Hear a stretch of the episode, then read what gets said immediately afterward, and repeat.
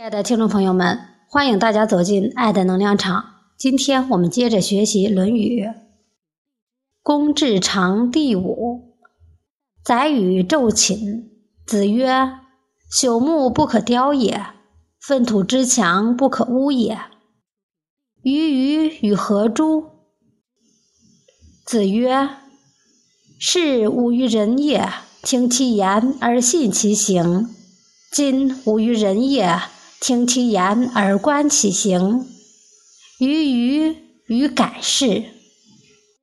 译文：宰予大白天睡觉。孔子说：“腐朽的木头经不起雕琢，粪土的墙壁无法粉刷。”对于宰予嘛，有什么可责怪的呢？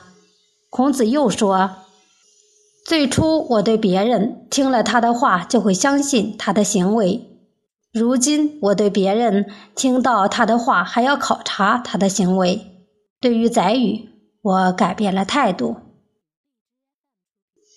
子贡问曰：“孔文子何以谓之文也？”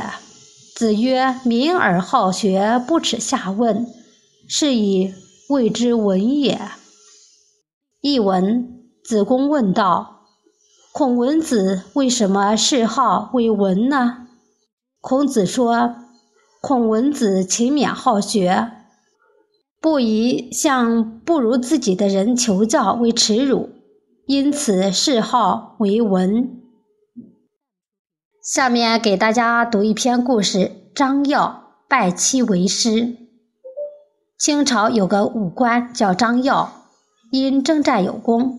被提拔为河南布政使，但由于他自幼失学，常常受到朝中百官的歧视。御史刘敏南说他目不识丁，因此便改任他为总兵。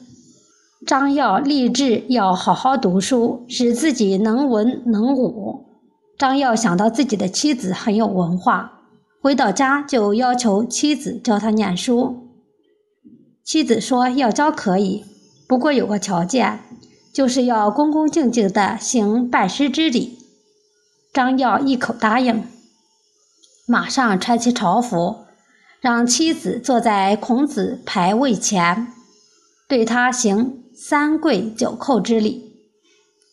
从此以后，一有空闲的时间，张耀就会让妻子教他读书。与此同时，他还请人。刻了一方目不识丁的印章，经常佩戴在身上，以作自警。后来，张耀在山东做巡抚时，又有人参他目不识丁，他上书给皇上，请皇上对自己进行面试。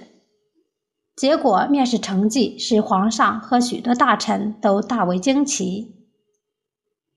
张耀在山东当职期间，筑河堤、修道路、开厂局、经制造，做了不少利国利民之事。因为他勤奋好学，去世后皇帝赐给他一个“秦果”的谥号。今天的学习内容到这里就结束了，谢谢大家的收听，我们下次再见。